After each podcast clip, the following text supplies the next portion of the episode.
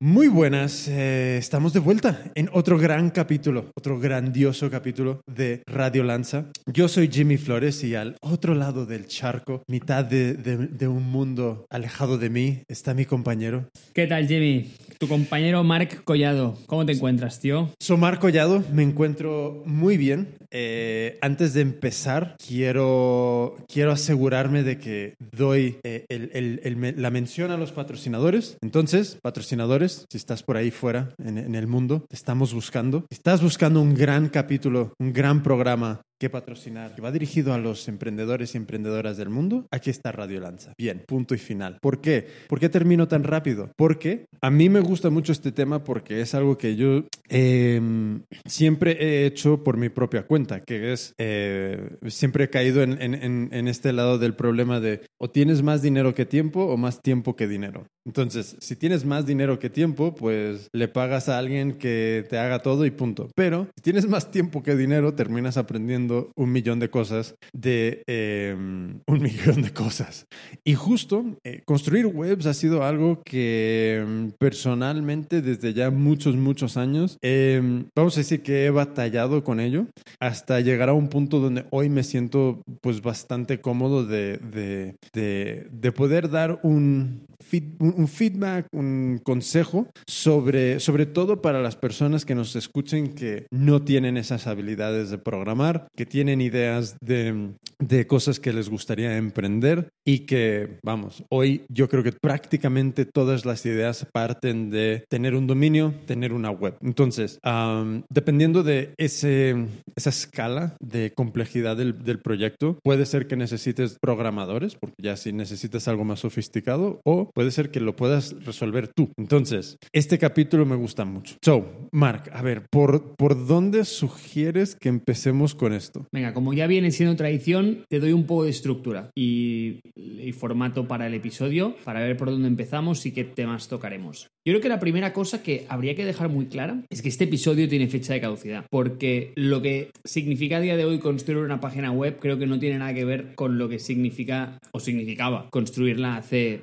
10 años. Entonces esto me parece que hay un arco histórico interesante el cual podríamos tocar y creo que podríamos explicar un poco cómo ha evolucionado este sector y de qué maneras o qué capas del, del proceso han sido muy susceptibles a ser automatizadas y cuáles no. Después yo hablaría también sobre todo de las distintas tipologías de, páginas que nos podemos enfrentar o que podemos construir, porque al final no es lo mismo construir una página de marketing, a lo mejor una landing page, que, que una aplicación mucho más compleja que tiene que gestionar una base de datos, eh, lo que sea. Entonces veremos qué distintas opciones tenemos para cada categoría. Y, y finalmente yo creo que tú vas a entrar más en detalle en la parte, a lo mejor que conoces es WordPress. eh, yo conozco bastante más toda la parte de Squarespace. Yo creo que tú también tienes experiencia ahí, pero sobre todo mm, esta moda que, que está apareciendo ahora de volver a, hacer este el Jamstack de alguna manera, que, se llama, que son mm, webs planas muy, muy performing, eh, donde volvemos a, renderizar de nuevo Ma- Markdown, el, el gran revivido. Así que yo también voy a entrar más en esa parte. Si quieres, empezamos un poco viendo cómo se pueden construir webs en 2019. Damos este, este overview y qué es lo que significa construir una web ahora mismo. Vale, pero una pregunta antes. Em, Sí. ¿Tú recuerdas cuál fue tu primer momento de necesito crear una web? Sí, perfectamente. ¿Cuándo? Cuéntame. La landing page de, de Yomando. ¿Hace cuánto tiempo? 2011, la primera. Ok,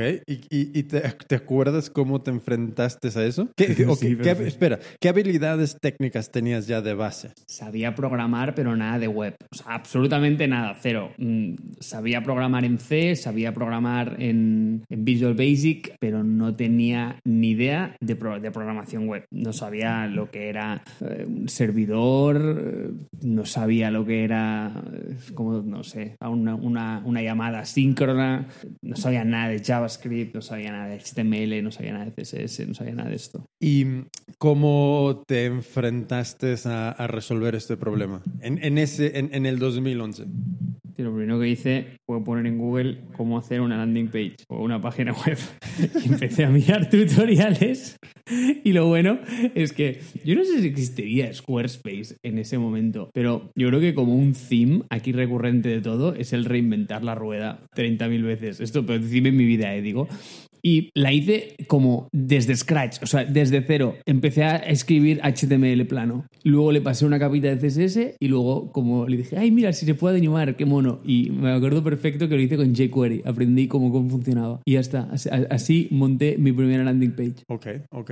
Para mí, yo creo que fue sobre... ah, en, yo terminé la escuela en el 2000, ah, como en el 2005, 2006, y habíamos creado una colección y de repente como que, oh shit, esta colección tiene que estar en internet y empezó, empezó el cómo hago eso. Y fue, fue una odisea porque no sabía ni qué era WordPress, ¿sabes? No sabía nada, nada, nada. O sea, yo me había tirado tres años de 9 de la mañana a 10 de la noche cortando y cosiendo. O sea, que imagínate. Um, pero en paralelo sí que me gustaba mucho la tecnología, ya, estaba, ya había vendido antes en eBay y tal y cual. Y mm, creo que en alguna búsqueda de cómo construir una web, caí en WordPress y ahí empezó muchas facilidades, pero también eh, muchísimos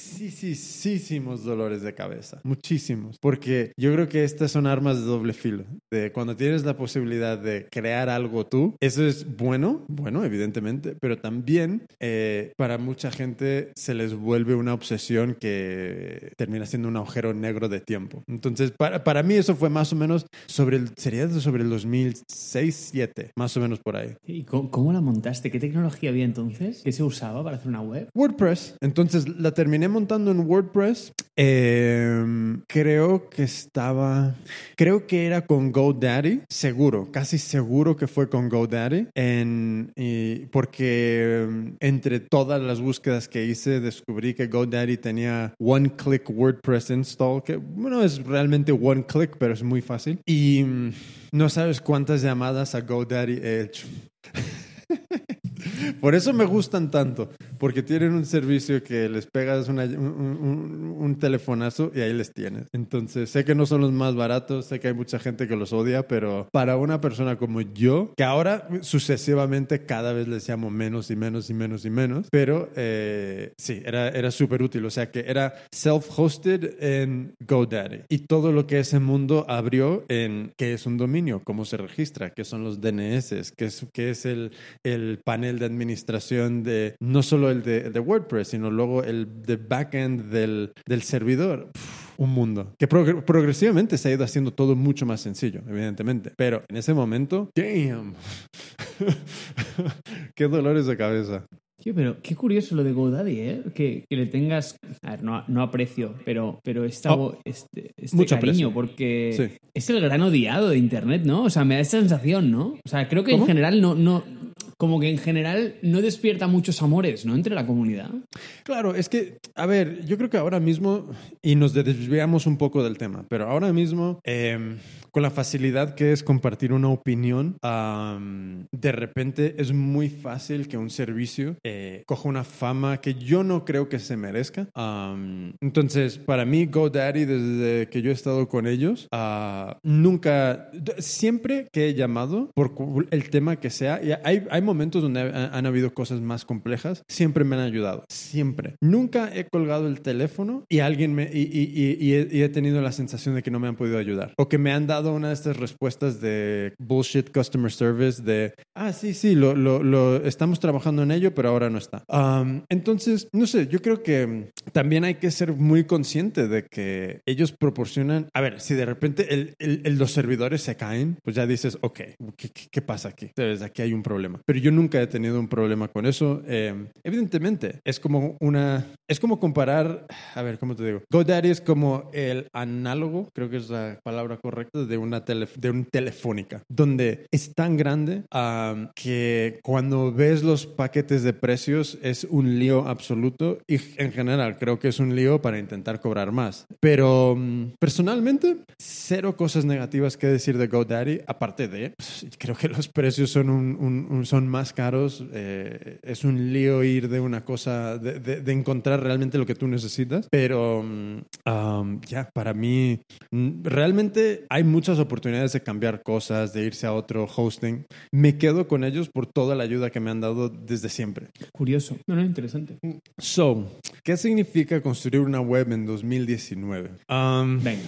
A ver, va, va, vamos a ir un poco rápido sobre este tema para entrar más en, el, contexto de lo que también a, la audiencia le puede interesar. Pero eh, yo lo, que me gustaría dar aquí es un poco de contexto inicial de, por ejemplo, qué es lo que necesitábamos antes para montar una web versus lo que podemos necesitar ahora. Y cualquier tipo de web, ¿eh? Y luego ya podemos entrar en, en qué tipo de en qué tipo de website y, y en los distintos niveles de, complejidad. Pero a mí, una cosa que me fascina siempre es como mirar a lo mejor 10 años atrás y ver qué es lo que teníamos que hacer para conseguir algo versus ahora qué es lo que tenemos que hacer para conseguir la misma cosa, ¿no? Entonces, yeah. cuando pienso en una web, yo qué sé, pues eh, antes, eh, hace, me invento, ¿eh? O sea, va, vamos a decir 15, 10 años, era muy normal tener un cacho de hierro en tu oficina o en tu, o en tu compañía al cual llamábamos servidor, que básicamente lo que hacía es que era un tu cloud, vamos a llamarle, pero que, sí, para llamarle de alguna forma, ¿no? Pero que de alguna manera tú tenías que hospedar el hierro en casa. Cosa yo, que... yo, pasé, yo pasé por ahí, ¿eh? que eh, nunca lo hice porque no podía permitirme ese, ese, ese, ese, coste. Pero en una de las primeras búsquedas, eso era un poco la, la lo que aconsejaban. Y dentro, ah, coño, me acabo de acordar. Y dentro de todo esto, ah, bueno, perdón, sigue, que sé que esto va a entrar en algún momento y ahora te lo cuento. Vale, sí, sí, sí. Pero, o sea, como que no solo eso, pero incluso tú querías montarte como un servidor de, de, de correo electrónico y literalmente no era eso de entrar en Google, eh, crearte una cuenta de Gmail.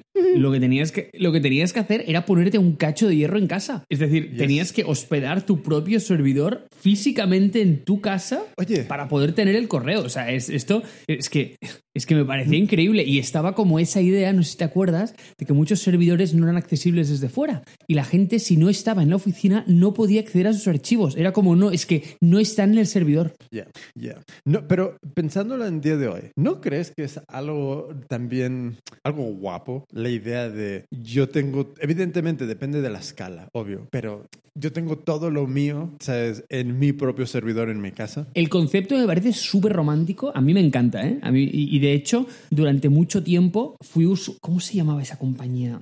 Space Monkey. Creo que eh, cerró. La idea que me gustaba mucho, aunque eso apareció mucho antes del de la ola de, de, blockchain, que creo que esta aplicación existe ahora en blockchain y se llama, ostras, se llama Filecoin, puede ser, o algo así, que básicamente es la misma idea de, es la misma idea de Space Monkey, pero basado en blockchain. Y es que lo, que te, lo que te daban era un...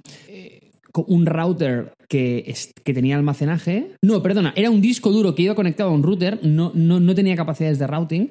Entonces lo que hacías es que tú ponías ese pool de data eh, en el servicio y disponías de datos ilimitados por el hecho de poder hacer copias de seguridad a lo largo de toda la gente que tenía el mismo servicio. Creo que chaparon, creo. No, no lo recuerdo, lo, lo, tendríamos que mirar. Pero era una herramienta que me parecía como muy divertida porque era como el pre-staging del cloud antes de poder tener un, un, un farm de servidores o, lo que sea en un, en un centro de datos. Eh, y eso, tío, eso me parecía brutal. Me parecía brutal. Entonces, Marco Collado. Nos habíamos quedado en que te estaba preguntando, ¿qué significa hoy? Entonces, eh, ¿qué, ¿qué, herramientas necesitamos hoy para, para esa versión mínima de llegar a estar en la web? Claro, y volviendo a lo, a lo que comentábamos del hierro, eh, y para ver exactamente qué capas estamos extrayendo a la hora de contratar un servicio de este tipo, antes no solo necesitábamos el hierro, que al final era lo que proveía del servicio, vamos a decir que era el servidor, eh, sino que además posiblemente íbamos a necesitar de un diseñador que nos diseñara la web, posiblemente íbamos a, a necesitar de un programador que nos programara la parte de frontend y si la web era suficientemente compleja, a lo mejor tenía que hacer algo de backend y tenía que hospedarlo en ese servidor.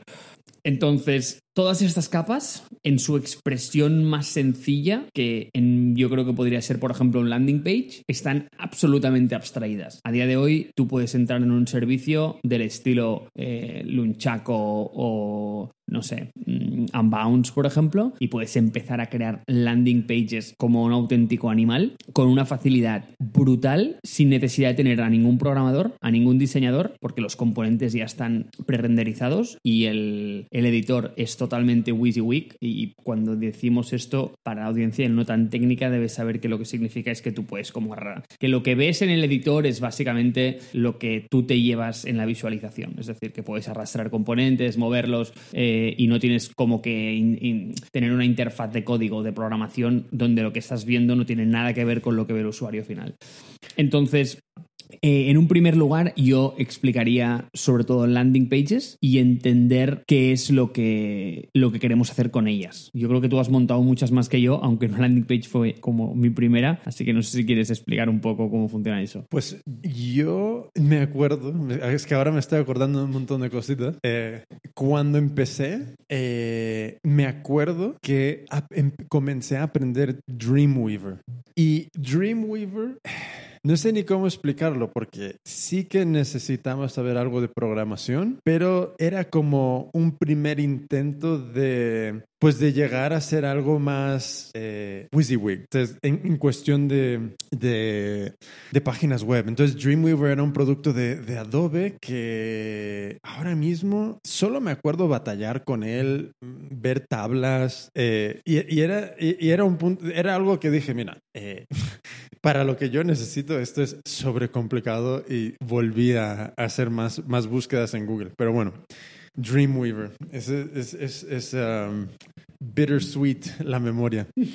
Es que Jimmy, ahora lo pienso y por ejemplo, esa primera landing que yo conté sin saber nada de programación, es que no, evidentemente no, no, no recuerdo cuánto tiempo me llevó a hacerla, pero sí que recuerdo que fue mucho. O sea, no, no fueron días, fueron literalmente semanas llevar la producción. Y ahora pienso cómo era. Y es que literalmente con un programa del tipo Unbounce o con Lunchaco o algo así, la hubiese sacado a producción en cosa de horas, sino minutos. Y sí. posiblemente hubiese lucido bastante mejor. Si tú tienes un mockup, es decir, imagínate que... So, Vamos a hablar de, vamos a decir que son eh, sí, programas, eh, software que te permite crear landing pages. Y landing pages en general no son páginas web. Hay que, hay que tener eso muy claro. Están en Internet y es una página en Internet, pero es justo una página de aterrizaje. Es um, donde mandas a tráfico para que llegue. Entonces, esto es una, una primera versión muy respetable para, para, para, una web. Que quieres lanzar ya, no tienes ni idea, no, no tienes los recursos, no tienes amigos, amigas que te puedan echar un, cable,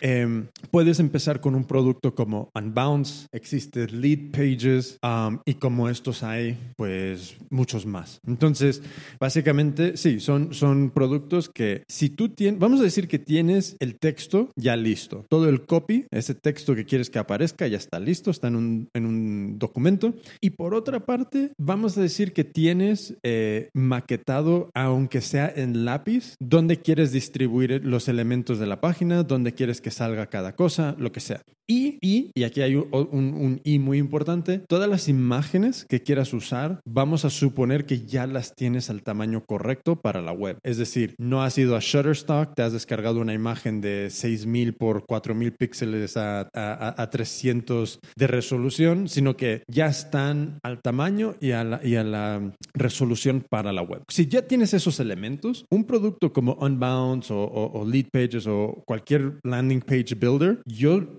creo que teniendo todo eso claro, en, vamos a decir, dos horas, tres horas, una persona sin ninguna idea puede tener su página en Internet. Entonces, ¿qué pasa? Que esto no es una web. Entonces, si estás haciendo una prueba y quieres dirigir tráfico pagado o estás o no necesitas más páginas, de momento, literalmente estás tomando este primer paso, algo así te puede ayudar mucho. El problema es que no es barato. Ahí, ahí es, esta es la cosa donde yo creo que hay que tener mucho cuidado, que estos productos en general están pensados para personas que están haciendo marketing, que están creando muchas campañas de publicidad y que están dirigiendo el tráfico de esas campañas a páginas muy específicas para medir el, el rendimiento de, de, de la campaña, de la conversión en página, etcétera, etcétera. Entonces, si te puedes permitir los precios de estos productos, creo que te ahorras mucho a la larga en horas de no tener que estar aprendiendo WordPress, de no tener que estar aprendiendo mil cosas. Entonces, para mí, eso es un poco mi punto de vista. No sé si,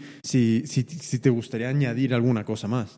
Sí, solo un matiz, y es una cosa que ya hemos hablado muchas veces aquí, y es que es muy fácil cuantificar el dinero a nivel de coste, mucho más difícil cuantificarlo a nivel de horas. Entonces, no puedo estar más de acuerdo contigo que son productos caros, sin embargo, para una persona con poca experiencia en programación que tenga que perder muchas horas haciéndolo él mismo con una herramienta a lo mejor un poco más sofisticada, eh, que permita más customización, pero que también tenga una curva de aprendizaje más alta, eh, me, da, me daría un poco de miedo la cantidad de horas que podría estar ingresando ahí el coste que tienen, a pesar de que no, es el, no, no, le ponga un coste explícito a la hora. Y sé que es cierto que, por ejemplo, un emprendedor al principio, pues mira, lo único que tiene al pobre es tiempo, ¿no? Eh, en la mayoría de casos. Sin embargo, yo esto lo pondría en la balanza muchas veces también. Ya, a ver, eh, supongo que lo veo yo desde el punto de vista de...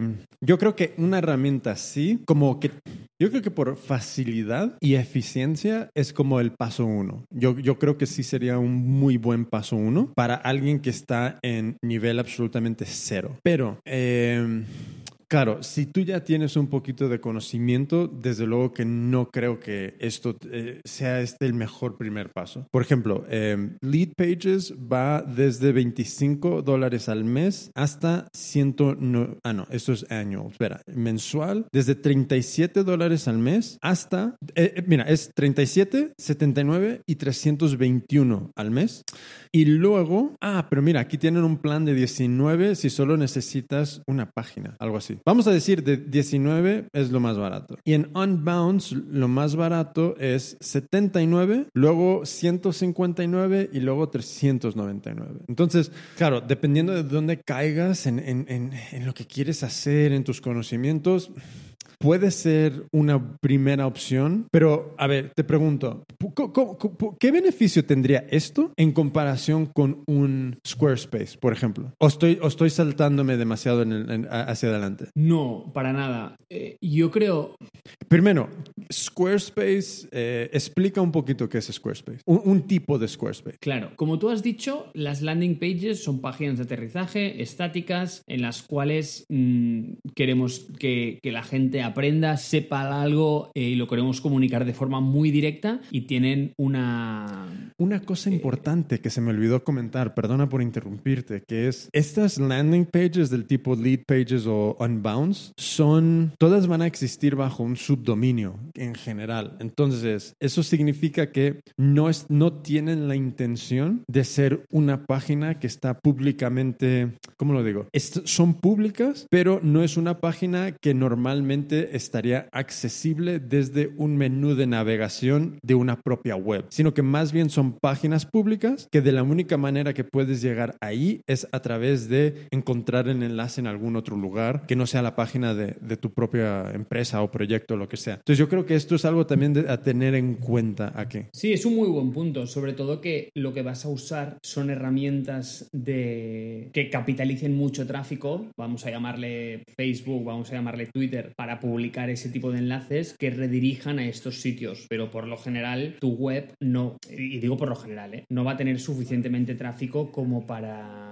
como para lanzar audiencia a ese tipo de páginas. O sea, creo que tu punto es muy bueno. Al final estas páginas no están pensadas para ser descubiertas desde tu propio site, sino que están pensadas para ser agregadas en otro sitio que desde donde se lance ese tráfico. Pero volviendo a lo que decíamos antes, ¿dónde entraríamos aquí? Yo creo que la frontera en la que un Squarespace nos podría empezar a, a derivar valor, y esto al final es como todo, mm, cada tool es bueno para una cosa, sin embargo, no significa que no se pueda utilizar para otra. Es decir, ¿Squarespace sirve para hacer una landing page? Seguro, sí, pero creo que a nivel de precio y optimización no es lo más, no es lo mejor. Es decir, a lo mejor te iba a decir que estamos circulando por la ciudad y lo ideal es ir en una motocicleta o en una bicicleta. Mm, para hacer un trayecto de media distancia de 200 kilómetros, a lo mejor la herramienta ideal no es una bicicleta, sino es un coche. ¿Se puede hacer en bicicleta? Sí, se puede hacer. Si tienes tiempo, lo puedes hacer. Pero lo ideal es ir en coche. Entonces, hasta este stage de web dinámica eh, o web con menús o con una cierta capa de complejidad o una, vamos a llamarle una profundidad,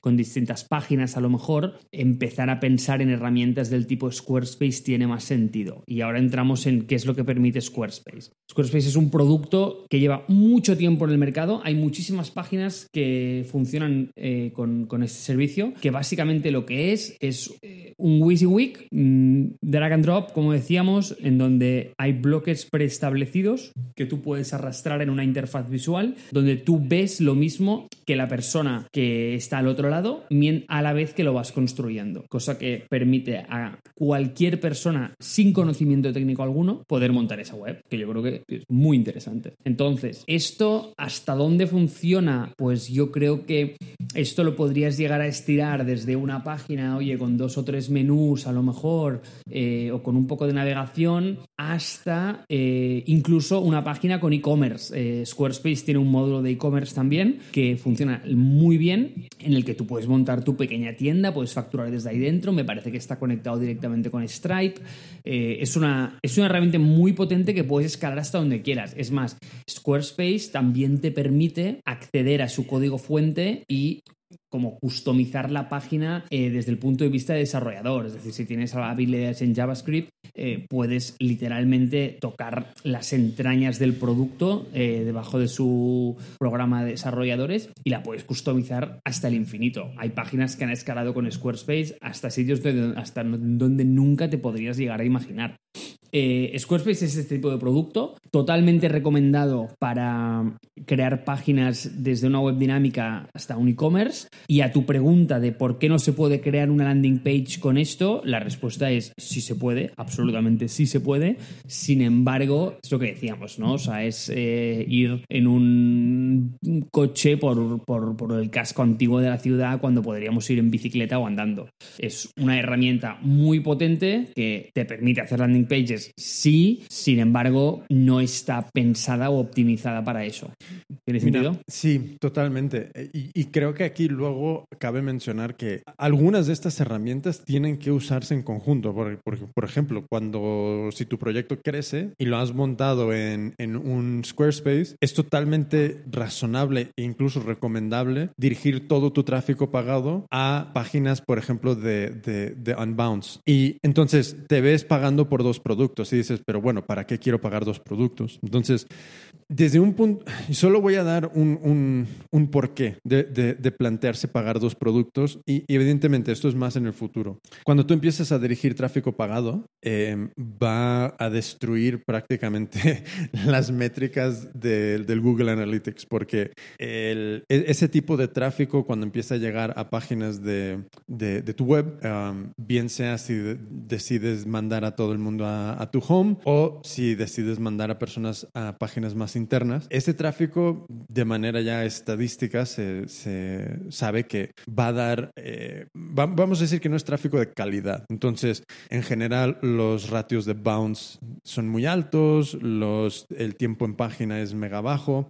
¿Y qué pasa? Que cuando tú empiezas a ver eh, que primero no hay un, un, un, una clara idea de qué es el, el, algoritmo de, de, Google para cuando empieza a, a, tener que valorar una página para, para ver dónde, dónde la coloca en resultados.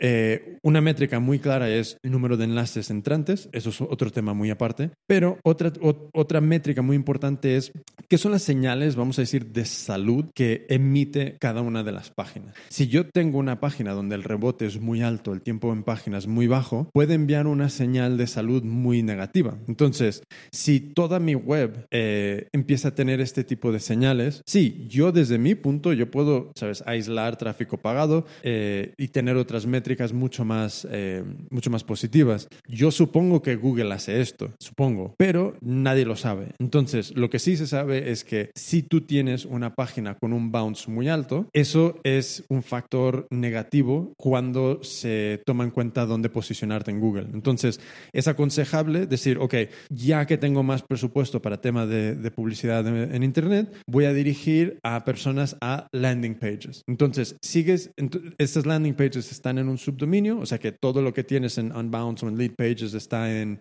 eh, midominio.midominio.com, algo así, un subdominio. Y claro, empiezas a aislar esas señales de, ese tráfico pagado de las señales de, tu tráfico más orgánico y más, saludable. Entonces, eh, cuando empiezas a ver en, qué, en, este futuro es totalmente aconsejable empezar a pagar por múltiples de estas herramientas porque vas a a ver, yo supongo que si estás en ese punto, pues tienes el presupuesto. Entonces, simplemente un consejo que creo que me he pasado, me he extendido un poco más de lo que quería, pero es no pensar que solo vas a usar una hasta el final de los días, sino que puede ser que termines combinando herramientas entre sí que en principio hacen cosas muy similares. Sí, no, tu punto es bueno, ¿eh? eh tu punto es muy bueno porque al final, tu, vamos a llamarle stack de páginas, no tiene por qué estar invertido solo en una. Yeah sino que puedes tener muchísima diversidad entre ellas. Es algo que no hemos mencionado porque creo que lo hemos posicionado un poco como, no, no, no, este es one size fits all y, y este es el que te, a ti te toca por el estado en el que estás, cuando nada más lejos de la, de la realidad en muchos proyectos donde me he visto implicado, tú, por ejemplo, estabas usando eh, una aplicación customizada para pintar tu página web, sin embargo, para montar landing pages estabas usando Bounce, porque es eso, o sea, el coste de implementación que tienen y, y la facilidad que tiene un equipo de marketing para, para ponerlas en, producción es, es, bajísimo y no tiene ningún sentido que el equipo de marketing que tenga que estar persiguiendo todo el día a los desarrolladores para hacer algo tan sencillo como una landing page. Claro, y ese es un punto también que dependiendo en qué momento de esta línea de tiempo te encuentres, bien seas primer paso no tengo nada o ya tenemos una empresa con equipos, con, con recursos y tal, eh, lo que acabas de decir es súper importante. Yo desde un punto de, de, de, de, más de marketing, para mí siempre ha sido eh, súper importante el poder tener autonomía sobre lo que publicamos, porque eh, es una pérdida absoluta de tiempo pedirle a un, a un, equipo de desarrollo de crear páginas estáticas para una web. Eh, hasta cierto punto. Eh, y de nuevo, no, nada es one size fits all. Entonces, eh, si tú eres, yo qué sé, Amazon, no, vas a no vas a usar WordPress. No, no me imagino que uses WordPress. Pero hay muchos, muchos startups bastante grandes que con todo lo que es public facing, todo lo que es cara al público, se separa de todo lo que es la aplicación. Y, y aquí estoy hablando de startups que, ten, que sean SaaS generalmente o que tengan productos en, en, en, en Internet.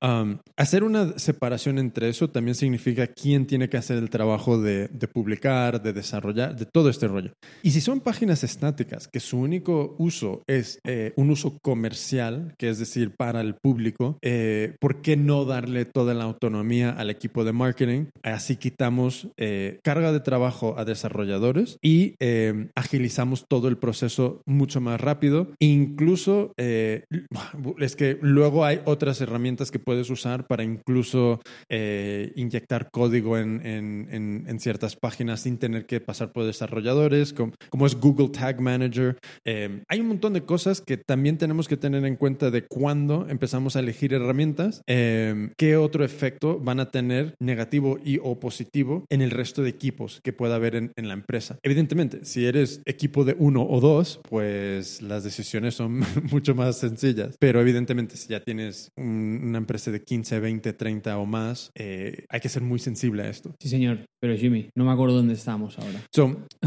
estábamos hablando de todo lo primero, todo habíamos pasado de hablar de, mm, de creadores de landing pages como es Unbounce y Lead Pages a hablar de, mm, de lo que em- hace y ofrece un Word, un, un- perdona, un, eh, un Squarespace que es un what you see is what you get, es un builder, te permite construir páginas de una manera muy visual, muy pincha y arrastra, eh, prácticamente sin tener que escribir una línea de código. Um, entonces estábamos en ese punto y supongo que, a ver, un- también un, un pequeño eh, un, un paréntesis. Estamos hablando de Squarespace porque es como la herramienta que los dos más hem- hemos tocado, pero hay, hay muchas, hay, hay- hay muchas y no solo hay Squarespace. Si tú vas a Google y pones alternativas a Squarespace, ahí seguro que encontrarás 40 blogs de- con alternativas.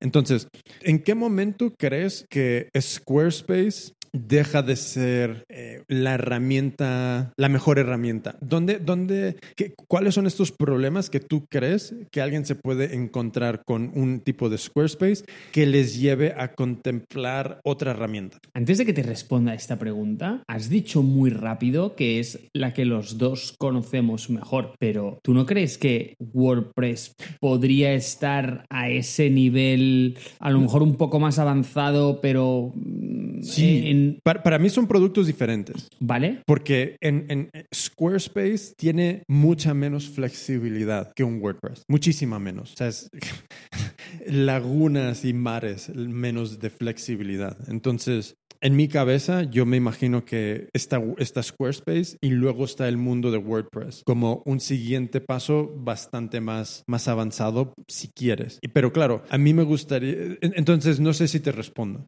Si me respondes, sin embargo, tú no diferenciarías entre wordpress.org y wordpress.com. Sí, también. Sí, sí, sí. sí. Porque Pero- wordpress.com sí que es un análogo muy directo a Squarespace, ¿no? Sí y no. Sí, desde el punto de vista que mm, está enfocado más a un público, vamos a decir, eh, menos técnicamente. eh, eh, con menos habilidades técnicas, pero sigues teniendo mucho acceso a todo el mundo de los plugins que, que para WordPress es uno de los de factores muy diferenciadores. Entonces, eh, mm, claro, eh, ahí hay un pequeño...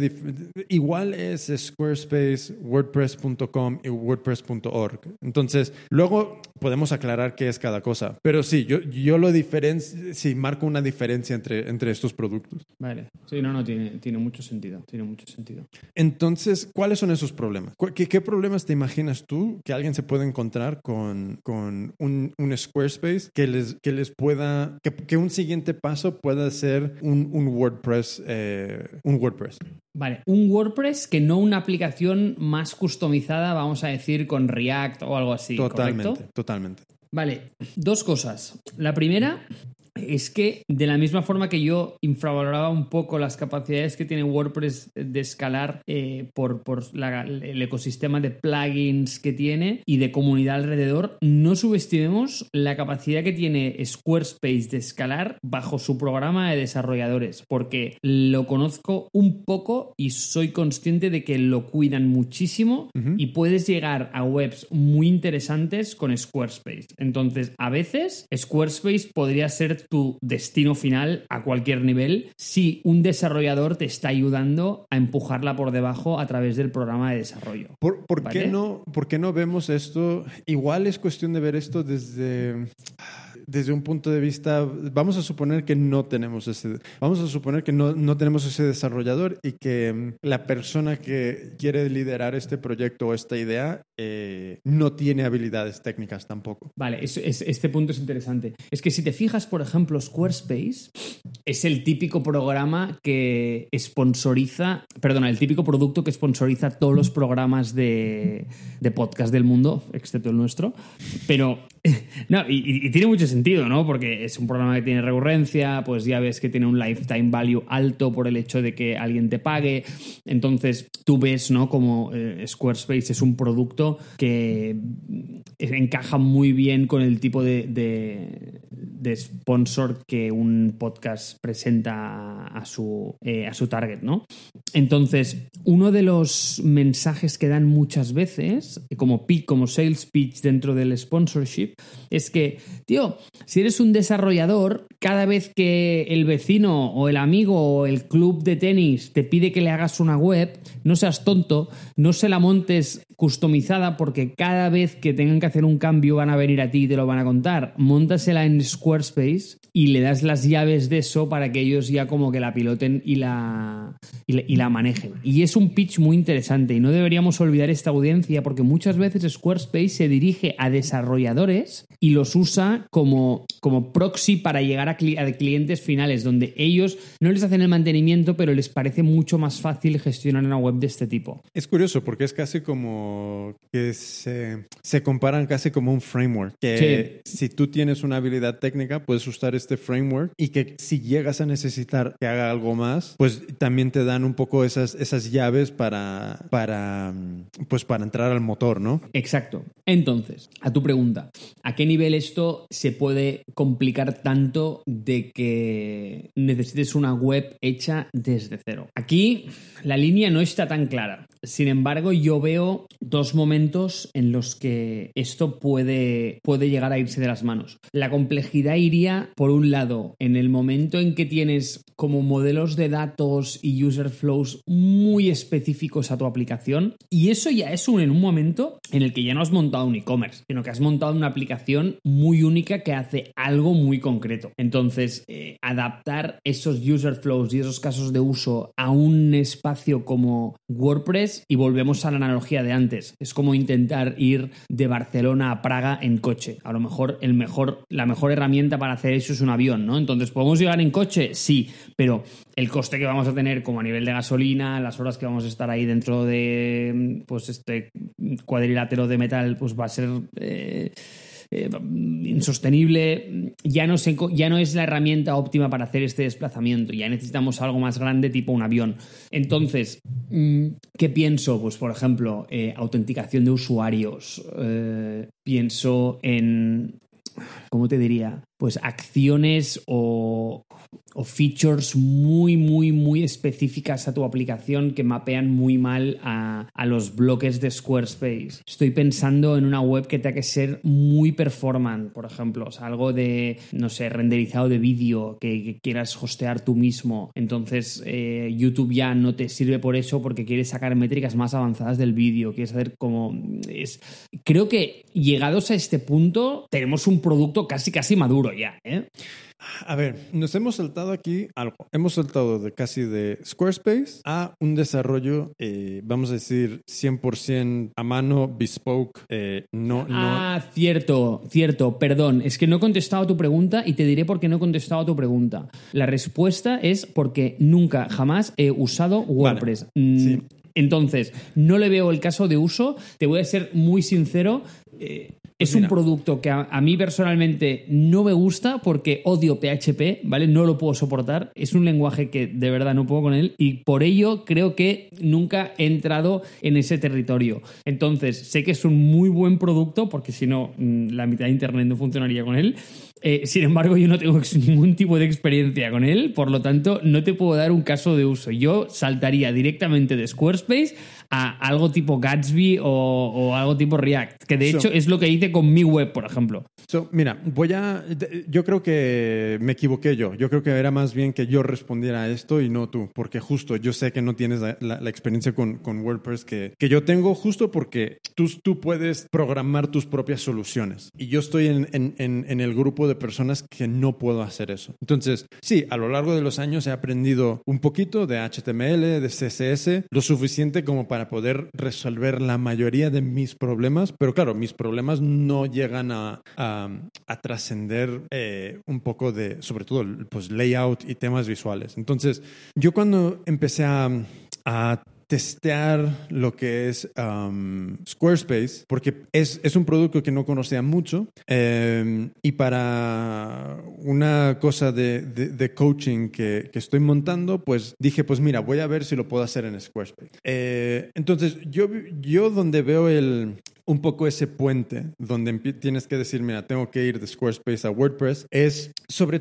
primero, primero, el primer lugar, tema de estético. Si tú las plantillas que tiene Squarespace no te gustan, porque la verdad es que son muchas plantillas muy, eh, muy básicas. Y, y, para mucha gente no necesitas más que eso, sinceramente. O sea, no te compliques la vida buscando diseños más complejos porque entre más sencillo, más vas a poder eh, gestionarlo y mantenerlo y, menos cambios vas a necesitar hacer. Entonces, pero vamos a suponer que te quieres expresar de una manera única y no encuentras la, plantilla de diseño en Squarespace que, que, represente lo que tú quieres transmitir al mundo. Pues entonces el ecosistema de WordPress es gigante, es absolutamente enorme, tanto de diseñadores como de desarrolladores. Entonces, em, tienes páginas como Theme Forest, eh, donde en Theme Forest puedes encontrar, si no encuentras encuentras plantilla ahí que te guste, es que sinceramente, es, yo, yo no sé qué es lo que buscas. Entonces, por una parte es tema de diseño, pero por otra parte, em, yo creo que el, entra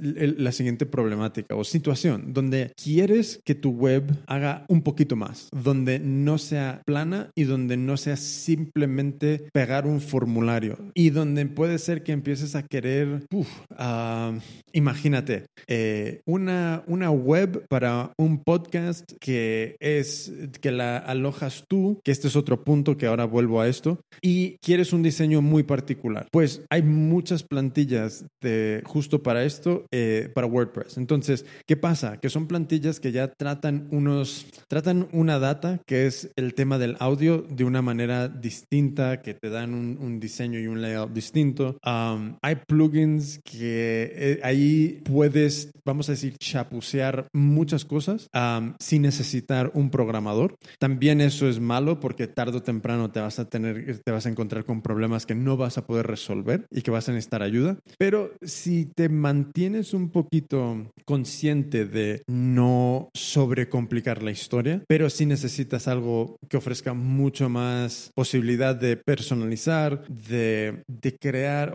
es que no quiero decir aplicaciones porque no son aplicaciones, de que haya más funcionalidades, vamos a decir, out of the box, más funcionalidades que puedas ir a una estantería, coger eh, y, meterlas dentro de, tu web, pues ahí está el mundo WordPress. Entonces yo creo que eh, Squarespace está muy bien cuando solo tienes, solo tienes que transmitir información eh, y poco más. Imagínate que yo qué sé, que tienes una granja, que tienes una tienda en, a pie de calle, que para mucha gente y para muchos negocios no necesitan más. Pero um, llega al punto donde si tú quieres ser el dueño, y aquí está un problema con, con Squarespace, que es si no les estás pagando continuamente, eh, si dejas de pagar, ya no tienes web. En, en, en, en WordPress tú tienes una opción de, puedes la puedes alojar en wordpress.org, que es tu propio hosting, o sea que tienes que ir a buscar un hosting. Puedes buscar el hosting más barato del universo que te dé lo más mínimo y poner ahí tu web o comprar un hosting dedicado a WordPress. Hay todo un, un abanico de esto, pero al final del día, cuando lo alojas tú, es tu propiedad de información. Y si decides, mira, ahora me quiero ir de estaba en un host súper barato porque no estaba entrando dinero y no tenía dinero, pero ahora está entrando dinero y me puedo permitir un mejor host, es muy fácil trasladar todo eso a un nuevo servidor. Yo no sé si eso es posible con Squarespace, sinceramente lo dudo. Creo que ahí estás en, un, en un, entorno donde te tienen pues agarrado de manos y pies a su, a su, a su ecosistema. Y, y si de repente dices, me quiero ir, no sé cómo de fácil es coger toda esa información, meterla en otro servidor y que se siga viendo igual. Creo que es imposible, ¿no? A ver, por partes. De la misma forma que con WordPress tú separas el stack y tienes tu servidor y luego tienes tu aplicativo que corre en ese servidor, este no es el caso de Squarespace. En Squarespace eso es un bundle y todo va junto. No hay manera, creo, no hay manera de separar esta dualidad de servidor y aplicación. Eso te viene dado por,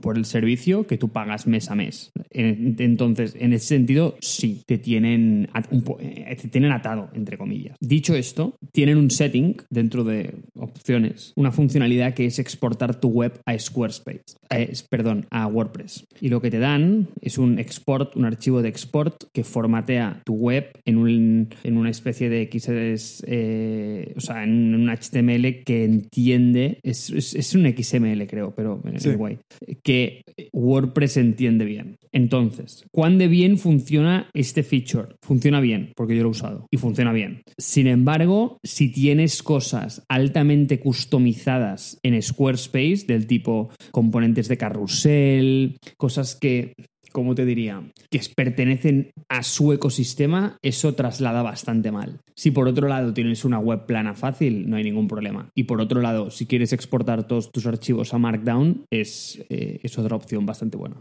Vale, pues em, claro, entonces yo creo que personalmente yo decidí en contra de, Squarespace porque eh, ya tengo todo alojado en GoDaddy, entonces em, no, no quería otra factura de algo.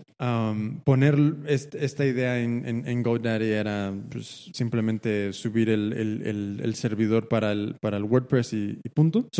y luego también me encontré que el diseño no me gustó, ¿sabes? el diseño visual. No, no encontré algo que realmente transmitiera lo que, lo que yo quería transmitir con esta página de coaching, tal y cual. Entonces, eso fue como razones muy, muy simplistas, muy básicas de, de cómo, de por qué yo me fui a, a WordPress. Ahora, um, en WordPress yo creo que, y vamos a, porque aquí puedo estar hablando horas de WordPress, pero yo creo que en WordPress el, un punto donde yo saltaría a algo de desarrollo 100% es en el momento donde quieres crear algo como lo que acabas de comentar, que quieres crear algo que sea una aplicación que eh, sea pues totalmente dinámica, que, que, sea una aplicación. Entonces ahí ya en ese salto yo sí que me pierdo por completo. Entonces, si imagínate Mark que estabas usando WordPress, que lo estabas personalizando a tu manera, pero ya dices, coño, ya quiero crear una aplicación.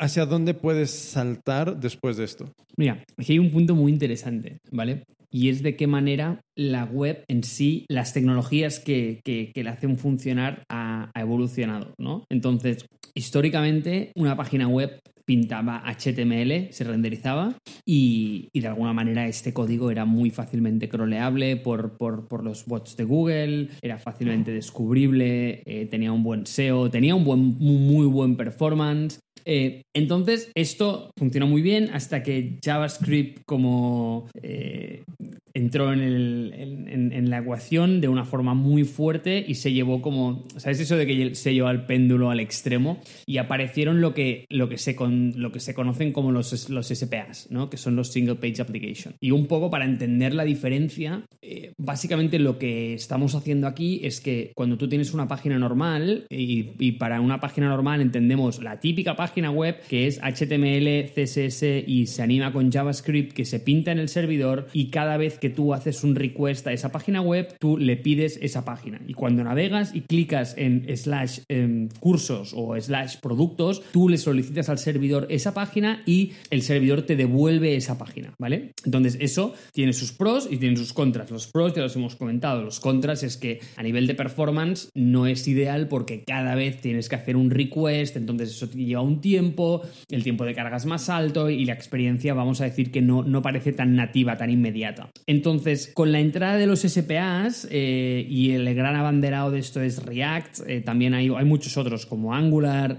eh, hay, hay, un montón de frameworks de este tipo. Lo que hacen es que imagínate que generan una pelota mm, gigantesca, una caja negra donde está toda la aplicación, ¿vale? Entonces, cuando tú entras en la página web, en jimmyflores.com, jimmyflores.com, en vez de darte su home en HTML eh, pintada desde el servidor como te hacían las antiguas páginas, lo que hace es que te da una pelota, una caja negra gigante con toda la aplicación. Y eso se lo manda al cliente. Y entonces eso, imagínate que es como el, eh, como, el módulo que llegó a la luna, que eso entra en tu ordenador y ahí se despliega, ¿no? Imagínate el típico transformer que, se abre y que, y que, se monta en tu web. Entonces, lo que se abre en tu web, básicamente, en tu, en tu cliente, básicamente es toda la aplicación entera. Y cuando tú vas a la página de cursos o de productos dentro de esa web, ya no estás haciendo una llamada al servidor, sino que estás navegando dentro de tu cliente, dentro de tu ordenador. Tienes una aplicación estanca que funciona ahí dentro y por lo tanto es extremadamente performant, ¿no? Porque eh, es una aplicación que ya la tienes en un ordenador y tiene una experiencia mucho más nativa, mucho más rápida y es ideal para generar aplicaciones complejas y que tienen interacciones mmm, computacionales altas. Eh, en el, cliente. Pero claro, ¿cuál fue el problema? Pues esto llevó a como a la época oscura del, del SEO porque evidentemente como estas páginas no son descubribles desde el servidor, porque lo que pasa en tu cliente nunca sale de tu cliente, eh, los, los crawlers tenían grandes problemas para entender de qué manera la gente navegaba dentro de esas páginas, porque eran totalmente opacas de cara al servidor, porque una vez hacías la primera llamada y eso ya te daba toda la página web entera.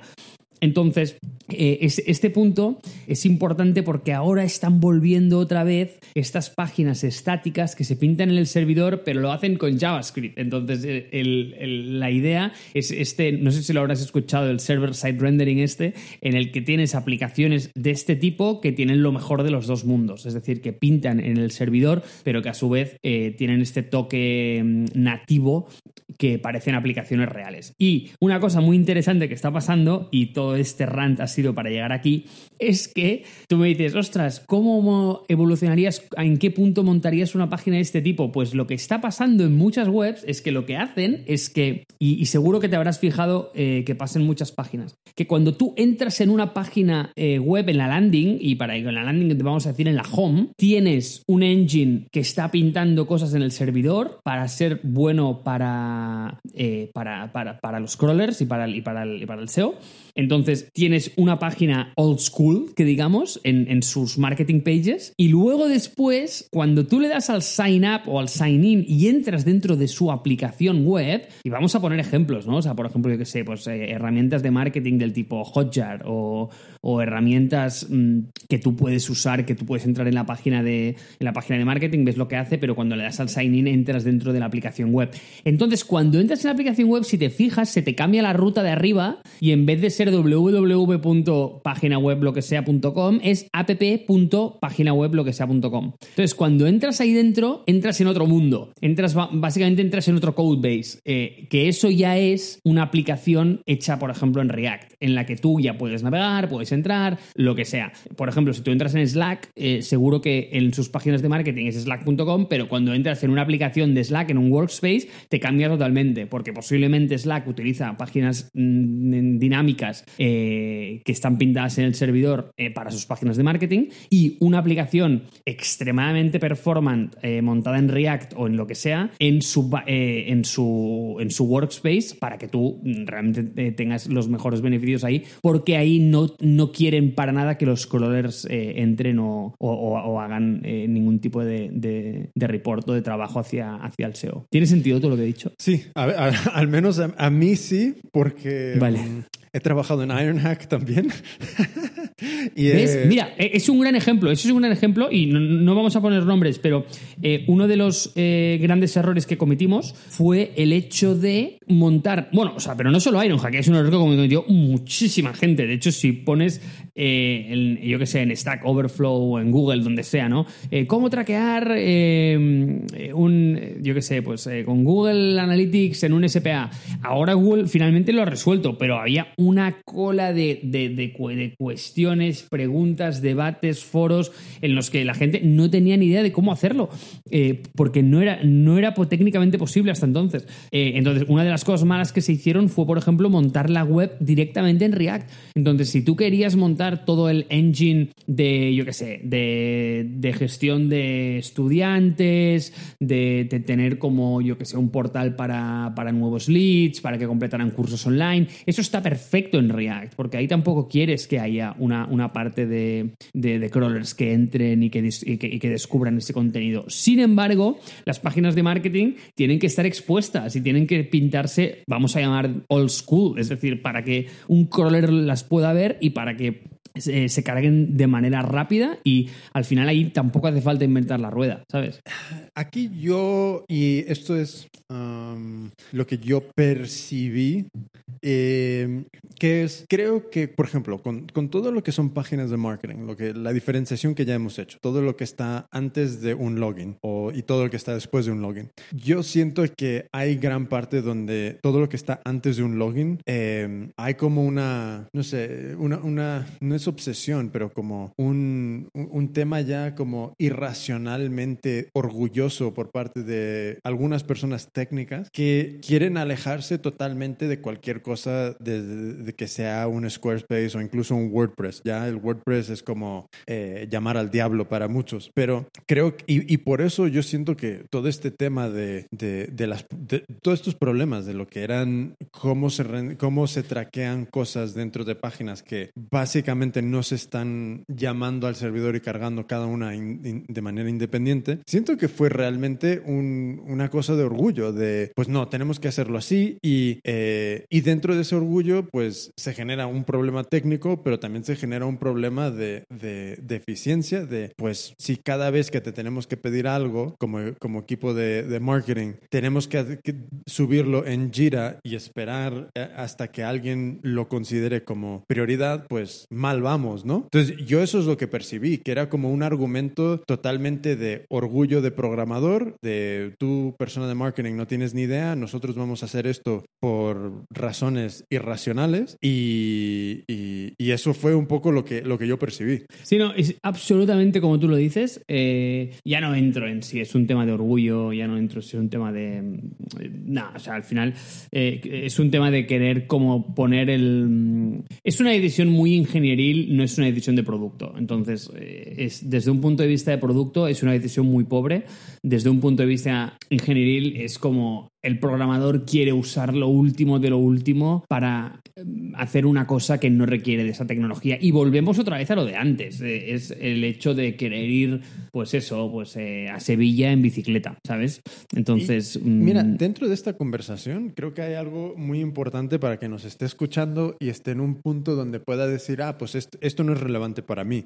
Realmente sí es relevante porque tienes que ser súper consciente de que estas situaciones pueden surgir, no digo que te vayan a surgir, pero pueden surgir y tú tienes que entender cómo navegar esto, porque evidentemente no es cuestión de que todo el mundo se vaya a hacer un bootcamp, por mucho que, que a los bootcamps no les encantaría esta, esta idea, pero em, yo creo que sí es importante tener unos conocimientos básicos de qué es lo que realmente necesitas en, de, cada, de cada elemento de tu, de tu negocio y producto. Entonces, si es una... Entonces, para mí es como, si es una web, página web, donde todo lo que hay antes de un login no necesita ser, por falta de mejor palabra, dinámico, interactivo y, y, además, y lo digo desde un punto de vista objetivo, que el negocio en sí no lo requiere. Por ejemplo, si tienes un negocio de que antes del login tienen que acceder a millones de datos y, esos, y esa información se tiene que desplegar de una manera muy, muy, muy precisa en, en, en la web,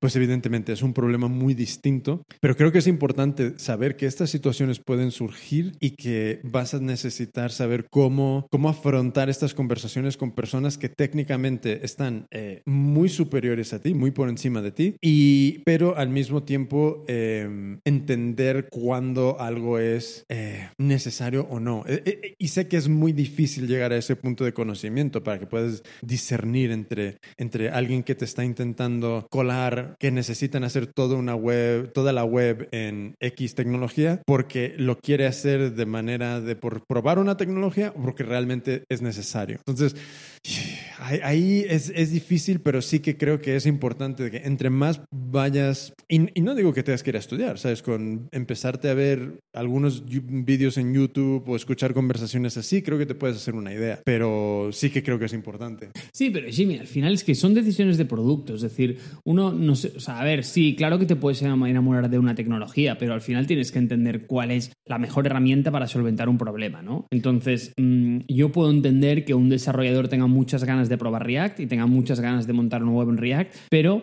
si realmente el producto que tiene que crear no es un buen fit para esa tecnología, por mucho que el ingeniero esté enamorado de ella, es un error gravísimo. Y, esto, que parece algo tan evidente que te estoy contando con, eh, ¿cómo te diría? Pues eh, con, con, no sé, con, con, este sentido común aplastante, no es algo tan eh, íntegramente aceptado. No sé si me explico. Es decir, he visto cagadas enormes en, eh, solo por querer utilizar como el latest latest y, no pensar en el caso de uso que se le va a dar. Y por ejemplo, has dado en uno que yo creo que es brillante y es el de qué pasa cuando realmente una persona de marketing lo que quiere es hacer cambios rápidos en una web y tiene una página en React que eso no hay Dios quien lo toque. Que al final, para hacer esos cambios, claro, claro, es que es un problema. Tío, hay que mmm, hacer un cambio en el código, eh, hay, que, eh, hay que hacer un commit de, de, esos cambios, hay que publicarlos en Git. Eh, entonces, eso, pues después tendrán una parte no menos importante de test que hay que correr. Eh, es, es, no es trivial. Entonces, mmm, no es la mejor solución por muy enamorado que estés de, del, producto que quieras usar, ¿no? Ya, pero claro, llegamos. Bueno, sí, sí, sí, sí. No, no, no quiero darle mil vueltas a esto, porque al final del día, o todo depende de, de, en qué estado se encuentre cada persona. Entonces, evidentemente, si tienes eh, a alguien que se dedica simplemente a, a,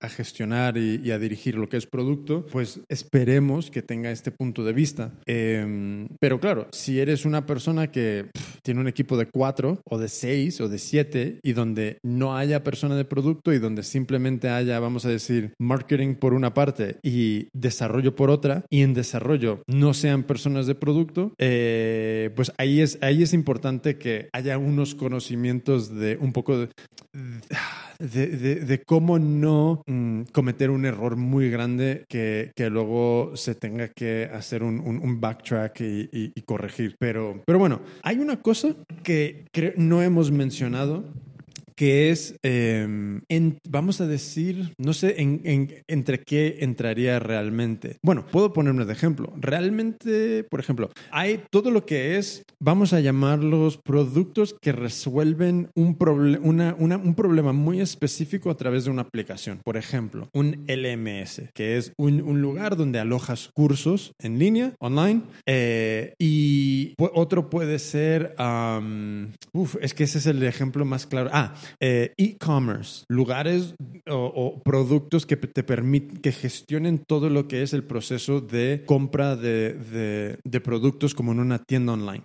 Hay cosas así que yo, para mí encajan entre, um, entre Squarespace y, y, y, WordPress antes y después de cada uno. Eh, por ejemplo, yo cuando con lo de Modemi, yo había empezado con la idea de eh, voy a alojarlo todo en WordPress. Y había una plantilla perfecta al, que cuando ves la demo todo funciona exactamente como quieres, etcétera, etcétera. Eh, espera, antes de continuar, ¿estás de acuerdo con, con este punto? Espera, ¿con cuál de ellos? Con, con el punto de que hay estos productos que están, que como que atacan a un vertical de aplicación muy específica, como puede ser un LMS o, o una, o, o un e-commerce, que no sean, que, que también te ofrezcan todo este, todas estas herramientas de crear una web, porque en general todos lo hacen. Ya, o sea, tú me dices que tienes una aplicación del tipo LMS que también te permite el, el crear como el frontend de esa web. Claro. Sí.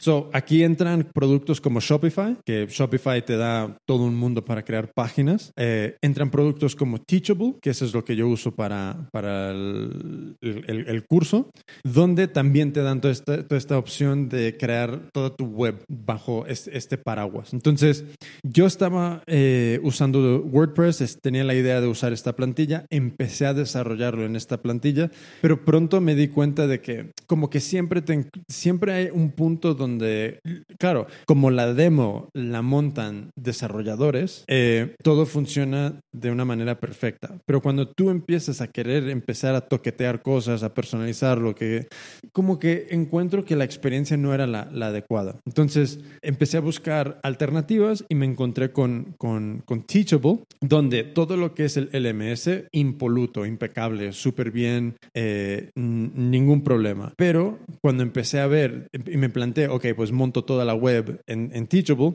era, era horroroso, era nefasto. Entonces, lo que terminé haciendo era eh, una combinación en que todas mis páginas públicas están en WordPress y todo lo que es ya la experiencia de entrar al curso es en Teachable. Entonces, esto es uno de estos ejemplos donde al final terminas usando más de un producto. Em, en el caso de Shopify, que sí lo he usado un poquito, ahí sí que tienen diseños y plantillas de, de web pública, de páginas de mucho más sofisticadas, mucho más bonitas que, que- que no el equipo de Teachable a día de hoy. Entonces, em, claro, si tú lo que quieres es montar una tienda online para vender ropa, eh, producto físico, lo que sea, Shopify es, un- es una opción eh, espectacular. Porque, porque por el precio que te vas a gastar en la mensualidad de Shopify, en el plan que tú quieras, tienes que eliminar de ahí, ok, elimino eh, todo lo que es un hosting personal, elimino realmente las horas de, de mantenimiento de si lo monto todo en WordPress, por ejemplo, pero eh, tengo este, este mundo que, es, que yo creo que si comparo Shopify con Squarespace,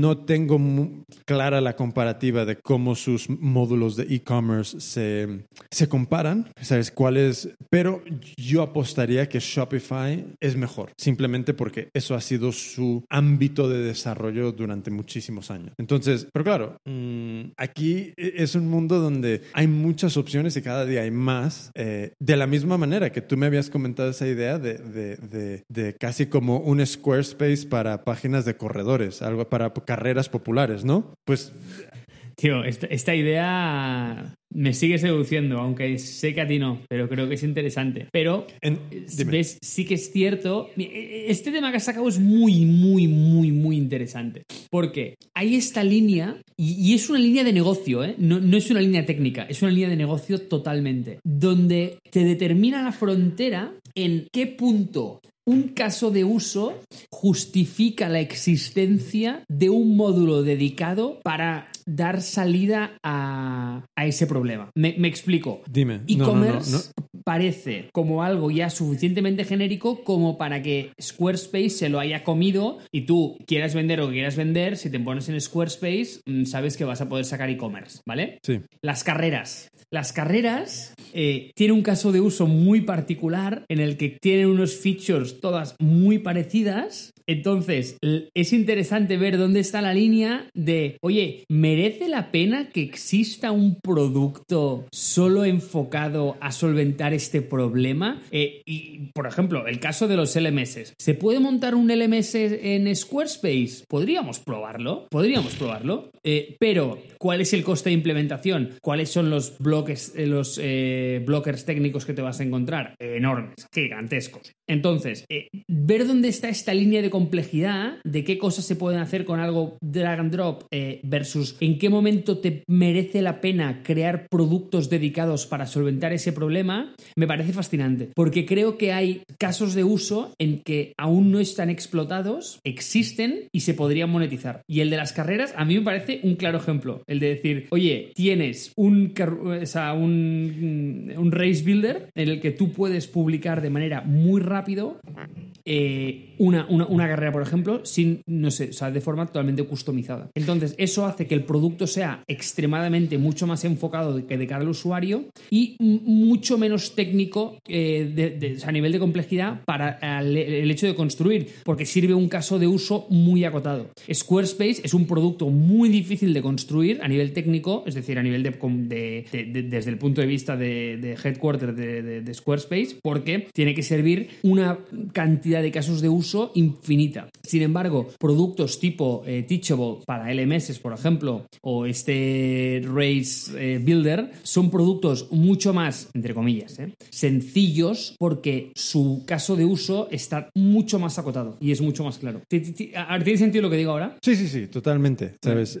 creo que ahora divergimos un poco del tema más hacia... Sí, totalmente, pero bueno, pero, Pero, yo, pero para volver al tema y seguir con, con este punto, Creo que, claro, em, por ejemplo, con el tema del, con el punto del MS, em, yo yo creo que si alguien tiene la, el, si su idea es quiero vender mi curso y creo que un LMS ya creado como un Teachable e incluso hasta una de, los, de, las opciones y de los plugins para WordPress, vale. Pero si tú tienes una idea de escalar algo a que eh, sea un LMS que tenga muchas cosas muy específicas que necesite, por ejemplo, imagínate que quieres hacer un backend para eh, em, eh, eh, empresas que puedan ver el, progreso de sus empleados en, eh, a través del curso. Pues eso ya es desarrollo mm, por separado, creo. Pero incluso en este momento puedes decir, necesito desarrollar todo desde cero desde el principio o puedo empezar con Teachable y desarrollar ese backend por separado y usar lo que ya tiene Teachable, pero para avanzar en lo que va a ser más único nuestro y luego reemplazar Teachable con algo propio Aquí esto ya es evidentemente una idea de negocio muy distinta a alguien que solo quiere, imagínate, tener una, una, página web personal en, en, Internet. Pero claro, hay también muchas fases por donde puedes pasar sin tener que decir desde cero, tengo que construir un LMS. ¿Me explico? Sí, totalmente. Pero si, si, si te fijas, lo que determina esa decisión de si vale la pena, como desde un punto de vista de, de producto, de construir un producto de este tipo, es, es más un tema de mercado que no de producto. ¿eh? Oh, yeah, it's, it's business. Sí. Eh, eh, eh, es, es, es, um, Y, de, nuevo, con el ejemplo del LMS, es como, a ver, eh, ¿qué es tu negocio personal? ¿Qué es lo que quieres construir como negocio? Si lo que quieres es B2C, vender cursos, pero que estén en tu propia plataforma, pues cojonudo. Eh, teachable y punto. Pero si tú ves más una oportunidad de negocio B2B, puede, puede ser que ya haya productos, ¿sabes? Que, que, que sean como un Teachable, pero es mucho más robustos. Eh, pero ¿cuánto van a costar? ¿Te lo puedes permitir? Ya tienes el negocio, quién sabe. En fin, entonces, y, claro, e, esto yo creo que puede ser otro capítulo muy interesante, lo de usar de ejemplo un Shopify y un y un Teachable e intentar descubrir qué otras oportunidades de negocio hay para crear cosas muy similares. Eh, Las carreras. las carreras, mira, que lo veo posible, ¿eh? No te digo que no, lo único que es que... No eres un believer. No, no es que no sea un believer, es que el, el mercado no es tan grande, pero eh, también evidentemente no tiene que ser tan grande para ser un buen negocio, I, get that. Lo único, la única duda que tengo yo es, ¿pagarían por esto y cuánto? ¿Y cuándo estaría algo listo para vender? ¿Me explico? es como, no sé cuál, no veo yo el MVP aquí sin tener que echarle un, como dicen en México, un chingo de horas a, desarrollar algo. Mm. ¿Sabes? Porque es, es, justo el, ¿dónde está? Evidentemente, ¿sabes? lo que dice el ejemplo famoso de, de, varios gurús de marketing, ¿sabes? Véndelo antes de tenerlo, ¿ok? Pero si vas y lo vendes, ¿qué es lo que, qué, va a determinar, qué va a validar esa idea? ¿Que lo vendas a un, a un organizador de carreras? ¿Que lo vendas a, a 10, a 20, a todo? Es que no los, es que Supongo que es lanzarse a la piscina, desarrollarlo y luego ver si se vende, evidentemente. Pero no sé, ¿tú cómo te has imaginado este proceso? Ah, es que yo con estas cosas soy menos estratégico que tú. O yo en mi cabeza tiene sentido, pues yo montaría algo y lo probaría a vender, a ver qué pasa. Claro, eh, en, tu caso creo que es genial, porque en el peor de los casos construyes algo y no funciona, pero tienes eh, algo que puedes añadir a tu repertorio de productos que has creado, puedes dirigir a alguien a ver cosas que has programado y eso es, tiene muchísimo valor. Desde mi punto eh, y con algo que estoy haciendo también ahora, creo que el, el, el tema sería cómo, puede, cómo se puede meter a alguien en el mundo de las carreras de una manera muy, muy, muy, muy profunda para ver si se puede hacer esta labor de, de presentar esta solución, cómo reaccionan las personas que al final del día van a poder comprar múltiples licencias para múltiples carreras. Eh, creo que por ahí está el, el, tema. no, no lo veo descabellado, lo único es que no sé si y cuánto pagarían. ¿Sabes? Es, es que son cosas que dices, claro, si cada corredor se gasta, no sé 20 euros en la carrera, ¿cuánto te voy a cobrar a ti por alojar esto? ¿Cómo justificas el precio? ¿Cómo te lo...? ¿Sabes? Evidentemente puedes decir, mira, te va a costar lo de tres corredores tener esta página. Es algo recurrente porque también es como solo las necesitan durante franjas de tiempo muy cortas, ¿sabes? Dos, tres meses, luego las abandonan por completo. No sé, es como... Hay... Sí, Jimmy, pero las necesitan cada año, ¿eh? Sí, sí, eso está claro. Las necesitan cada año. Eh, el tema es, no es el mismo yo me puedo imaginar a alguien decir, ah, lo, dejo en, WordPress que me cuesta dos duros. ¿Por qué voy a...? Porque esto tiene que ser evidentemente más caro que WordPress. Porque, porque si es más barato, pues lo llevamos jodido. Porque ya tienes que alojar todo, pagar los servidores, eh, dar un servicio de atención al cliente, que eso cuesta pasta también. Porque cada vez que alguien tenga un problema te va a estar escribiendo un mail. Eh, ¿Cómo cómo, a, a qué precio lo pones para que puedas cubrir todos esos costes. No lo he pensado, pero voy a seguir intentando convencerte. No, no, si eso existe, yo empiezo a, escribir a gente, ¿sabes? Desde luego, porque no, entonces yo no voy a ser el, el, que, el que va a decir no a algo, ¿sabes? A mí me parece que por, por tener algunas conversaciones, pues, el mundo no se cae. Eh, el, el, tema es, eh, ¿qué, qué, qué, qué, supone esto si alguien dice, ok, quiero 40 licencias, organizo 40 carreras eh, y empiezan a tener problemas? Que nos es, es, que es un el mantener algo así cuando tienes a tantísima gente pagándote por, por resolverles la vida con, con el tema de la web no es cosa pequeña. Mm, bueno, nos hemos desviado un poco y ya no me acuerdo dónde estábamos. Construyelo. Tío, en serio, eh, tú es que es que no es, es que es, es, que es muy fácil el producto, es que como tú dirías, se cae de maduro. Digo, en la construcción, digo, hacerlo es muy fácil, eh, porque el caso de uso está tan delimitado y es que todas son iguales, tío, todas son iguales. Todas tienen, ¿qué quieres saber? ¿Dónde se recoge el dorsal? El recorrido, em, como, ¿cómo te diría? Como, ¿Dónde está el guardarropa? Mm, el, contador ese estúpido que ponen al principio que no sirve para nada. Es que incluso las podíamos hacer mejores, pero montar ese template es muy fácil, es muy fácil. Y, vender un, un, Squarespace de carreras a cero, yo qué sé. Te, como, voy a hacer una pregunta. Porque, ah, no, y espera, espera, espera, que es más interesante aún. Porque un organizador puede tener distintas carreras. Entonces, tú puedes mm, monetizar por el número de carreras que tiene. Entonces, yo qué sé, le en vez de cobrarle por meses, le cobras por, por, carreras que tienen la web publicadas, ¿no? Entonces, pues yo qué sé, eh, por tres carreras mm, o por, una carrera que tienes, te cuesta pues 9,99 eh, al año. Es que me da igual. O sea, al final solo estaremos tú y yo en el equipo, da igual, ¿sabes? Eh, entonces. Pues mira, montalo, monta, monta un, un, MVP de algo con un mínimo que va a ser un pedo impresionante, como. aunque sea fácil y sencillo, ¿sabes?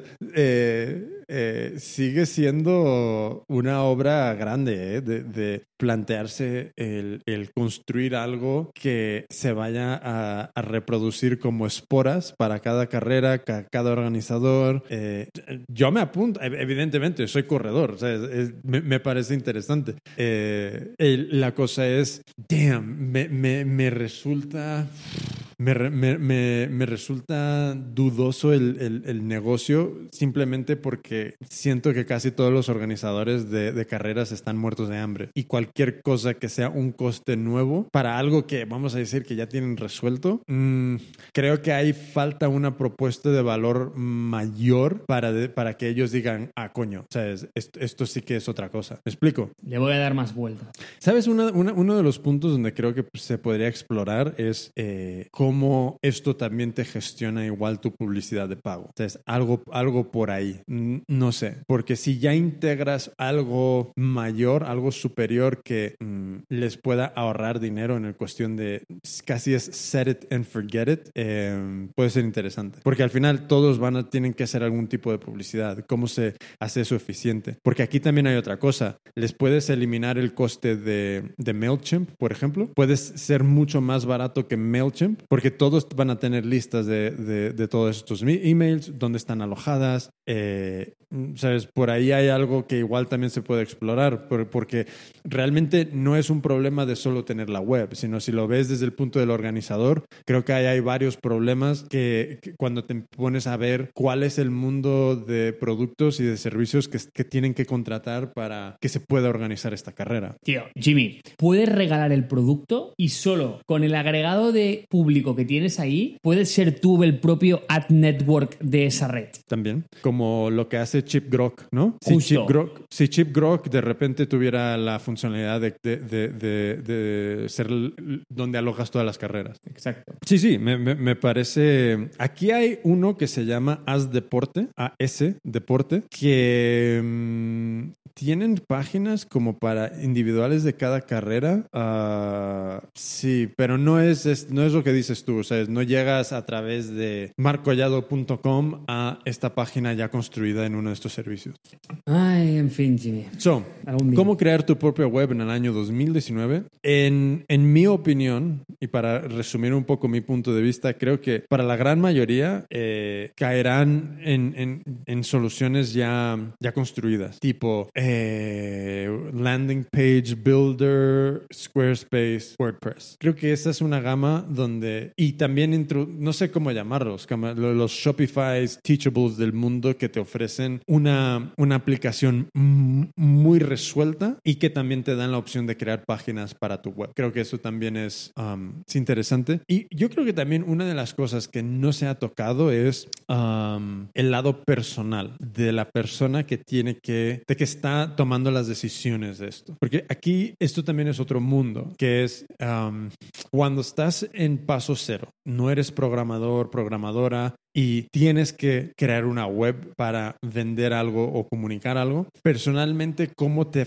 enfrentas a, ese, nuevo set de decisiones que vas a tener que, que tomar? Eh, consejos, yo creo que uno, mantén todo lo más sencillo posible porque mañana, en un mes, en un año, todo va a cambiar si te va bien. Vas a poder contratar a mejores personas, vas a tener más dinero para tirarle al problema. Entonces, yo creo que ahora mismo eh, aquí puede suceder lo mismo que pasa con, con, con muchas personas y, y, su logo, que de repente el logo se vuelve como el, el negocio, como el negocio va, va, va está pendi pendiendo del hilo de cómo sea de bueno mi logo. Y le echan horas irrazonables a tomar esta decisión cuando en realidad no necesitas ningún logo en el paso cero. Necesitas eh, un nombre, ponlo en roboto y, y, a correr. Y esa misma mentalidad creo que deberían de, de, adaptarla a todo lo que es la decisión de cuál va a ser mi presencia en, Internet. Creo que lo mismo eh, eh, se aplica a lo mismo. Lo más sencillo posible es mucho más importante las palabras que uses para transmitir lo que quieres comunicar y si necesitas algo, un toque visual, es, es mil veces preferible eh, hacer una maqueta de, de, la web que te imaginas, aunque sea en papel, ver dónde necesitas fotos y pagarle a un buen fotógrafo para hacer alguna sesión de fotos de, de lo que tú quieras comunicar o ir a Shutterstock, echarte encima una suscripción mensual que te deja descargarte 10 fotos y tener una, una, una, unas fotos mucho más con más gusto, pero siempre todo desde el punto de vista lo más sencillo y rápido posible para que esto no se vuelva un, un cuello de botella en mi progreso. Porque lo que no quieres es que esta web se tarde. Mira, conozco a gente que venden productos absolutamente sencillos y que han tardado meses en realmente vender porque la web no estaba lista, la web no estaba lista, la web no estaba lista. Y es como,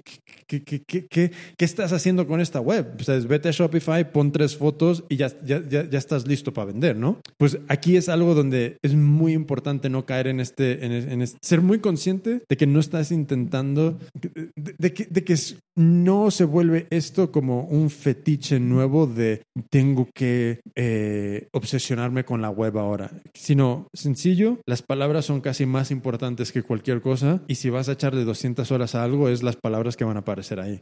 Pues sí, tío, o sea, es que no puedo estar más de acuerdo. Eh, y te voy a poner un ejemplo personal, pero personal, personal. Eh, la decisión que tomé yo eh, de mover mi web de Squarespace, donde había estado desde 2012, 2013 a, a eh, fue básicamente eh, dirigida por, por el nerdiness más que por otra cosa. Eh, de, de, saber que tenía yo todo el control sobre la web, que podía hacer lo que yo quería, lo que quieras, ¿vale?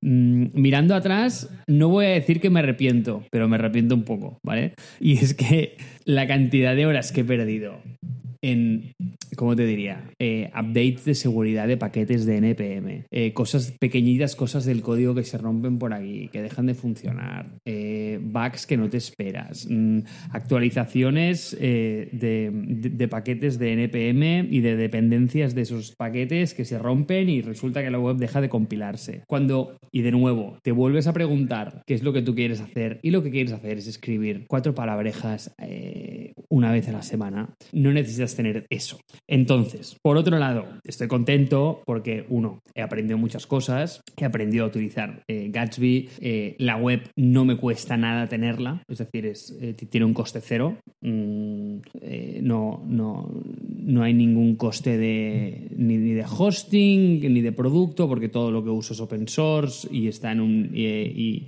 y el deployment lo hago a través de Netlify que tiene un tier gratuito que es gigantesco y uno a nivel personal nunca se lo acaba. Mm, ¿Es una buena decisión? Sí, mirando atrás está bien. Sin embargo, ¿lo recomendaría a otra persona? No, no le recomendaría caminar ese, eh, ese camino porque es una pérdida de tiempo muy grande versus el beneficio que te puede llegar a dar, sabiendo cuál es el objetivo final que tiene eso. Entonces, mm, no sé, a lo mejor hubiese sido más inteligente dedicarle unas cuantas horitas a Squarespace para personalizarlo un poco más y dejarte de, dejarte de tonterías. Pero creo que me enamoré un poco de esta idea de no, es que yo quiero tener mi data para mí, no, es que yo quiero eh, ser el dueño de, de, mis markdowns, eh, quiero un producto más sencillo y es cierto, he conseguido eso mirando atrás. Sin embargo, lo he conseguido a un coste muy elevado. Ya, y claro, el, el, el tema es cuando tú y yo podemos ser conscientes de eso hoy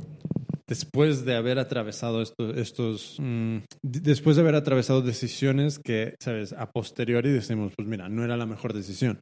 Pero claro, al, ¿cómo le puedes allanar un poquito el camino a alguien que está empezando hoy? Eh, yo creo que escuchar muy bien lo que, lo que acabamos de decir. Es que el objetivo es rapidez. O sea, el objetivo no es ser perfecto, porque todo va a cambiar, especialmente en Internet. Es que todo va a cambiar tan rápido que lo que necesitas es ser muy flexible para que mm, lo importante del negocio o de la idea se, se esté moviendo hacia adelante. Porque para la gran mayoría de las ideas, tu reto número uno va a ser vender. Va a ser con quién tengo que hablar o con quiénes tengo que hablar, quién tiene que saber que existo y qué tengo que comunicar para que me compren. Entonces, eh, y sobre todo, hoy estamos en, en, en, un momento donde el minimalismo es eh, aceptado, ¿sabes? Es, es, es como, es, es, un lenguaje muy respetado. Entonces, eso es bueno porque no necesitas sobrecomplicar, no necesitas,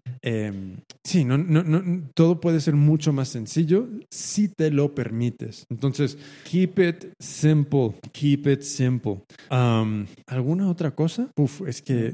Me, me, gusta mucho este, este consejo final que has dado porque yo creo que es la clave de, de no, bueno, de muchas cosas, pero en especial de montar tu propia web en 2019. Dadas todas las opciones que tienes a mano y dadas la eterna complejidad de producto que tienes para, para elegir una cosa de este tipo, creo que este es un muy buen consejo. Mira, estaba, eh, estaba hablando, eh, eh, estoy en el grupo de Facebook de, Teachable y hace como un mes, cosa así, un, un, chico en español escribe si hay alguien que tenga una escuela de Teachable en, en, español. Puse a hablar con él, luego tuvimos una llamada tal y cual, en la llamada me, me dice, no, es que tengo un amigo, porque él todavía estaba debatiendo si usar Teachable o no, y, y me dice, no, es que tengo un amigo que me dice que por mil euros me monta todo el, el, MS. Y le digo, puede ser. Eh, dije, seguramente lo que va a hacer es abrir una, un,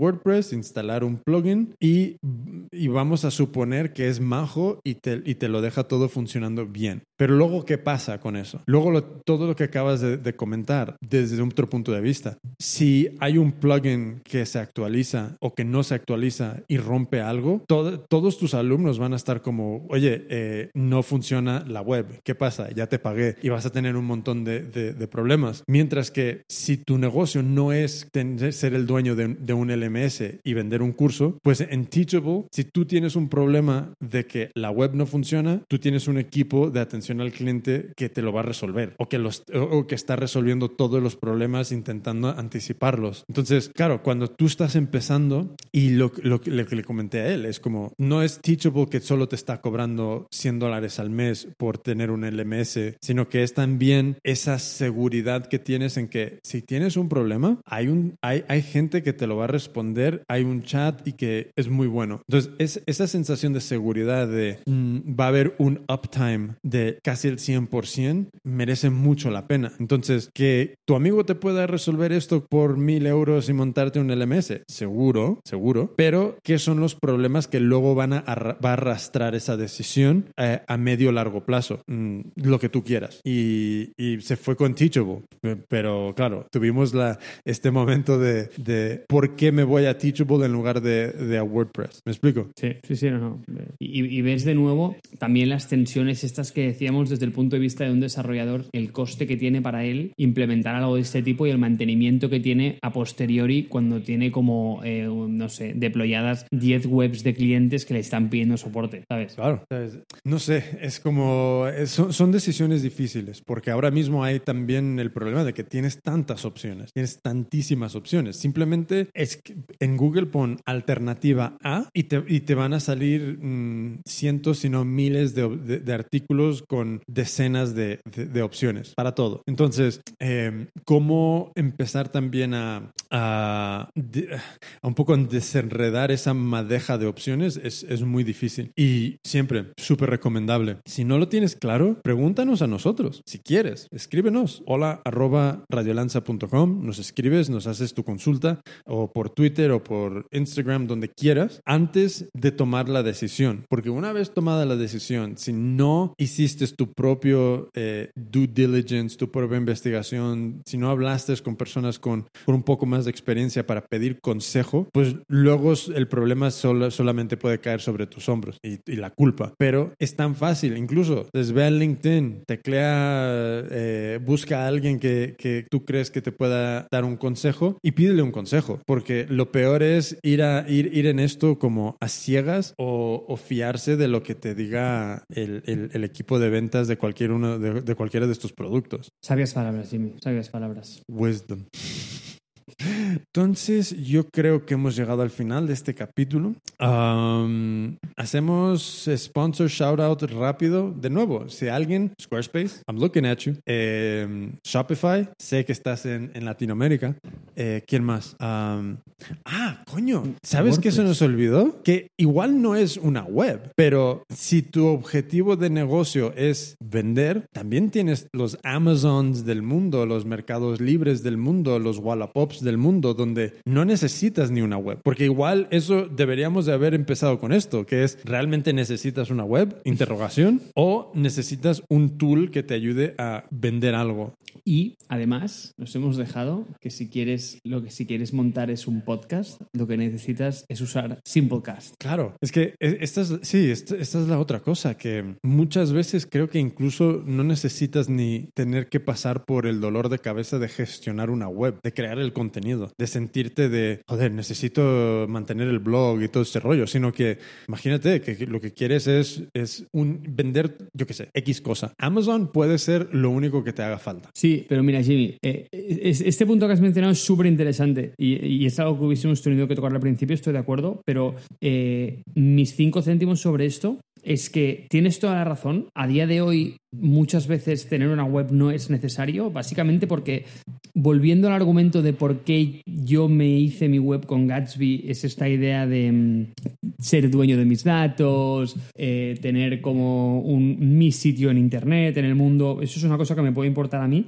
pero eso viene con un trade-off gigante. Y es que mi audiencia a día cero es literalmente cero personas. En cambio, el hecho de montarte como en Shoulders of Giants y, y empezar a trabajar encima de Amazon, por ejemplo, eh, o, usar plataformas de distribución que ya están funcionando y obviar tu web y directamente poner ahí tus productos, viene con un trade-off muy claro, ¿no? O sea, por un lado, mm, eres esclavo de esa plataforma, again, y te puedo enseñar mil artículos de qué manera Amazon pues eh, hace spotting de, de productos que funcionan bien para luego ellos fusilarlos y, eh, bueno, o sea, hay mil historias de estas, ¿no? Pero por otro lado, también es cierto que te da una exposición a un, a un público desde el minuto cero que de la otra forma no vas a tener. Y es un balance que uno tiene que, eh, que, uno tiene que sospechar al, al- al inicio. Sa- Sabes, esto, esto abre un, un te- un tema interesante que tampoco hay mucho que decir, pero sí que creo que cada vez menos, yo siento personalmente que cada vez menos eh,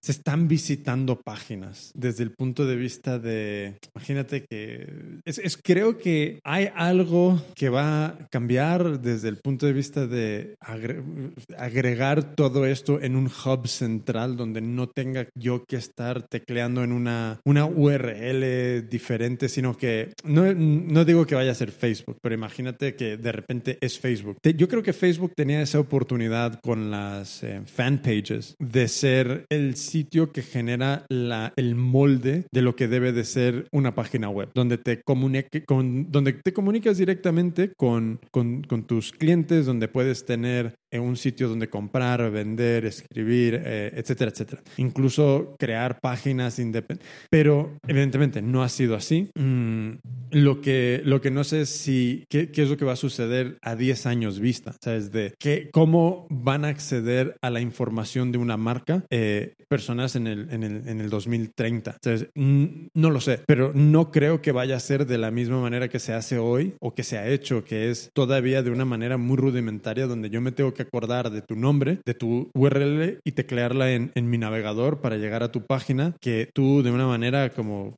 cavernícola la gestionas de cualquier, con cualquier herramienta. No sé, es como que siento que estamos también en un punto donde mm, la información en sí que alguien necesita, eh, no sé si, la, si una página web es la mejor manera, porque al final está cayendo en, en ser como los, los antiguos folletos, catálogos, donde, o incluso las revistas. ¿Sabes? No s- hay, hay algo aquí que no sé si tiene sentido o no, pero mm, no, no, no siento yo que la información vaya a seguir transmitiéndose de, de esta manera. Ya, Pero bueno, con eso dicho, Marco Hallado, ponemos punto y final. perfecto, Jimmy, genial. Pues, queridos y queridas, muchísimas gracias por quedarse con nosotros hasta el final de este capítulo. Eh, si tienen dudas o preguntas, está nuestro email hola arroba radiolanza.com. Estamos en Twitter, radio-lanza. Estamos en Instagram, Facebook, teclea Radio Lanza, nos vas a encontrar. Y aprovecha que somos personas muy majas y si nos escribes con una pregunta, te la vamos a responder, te vamos a dar respuesta.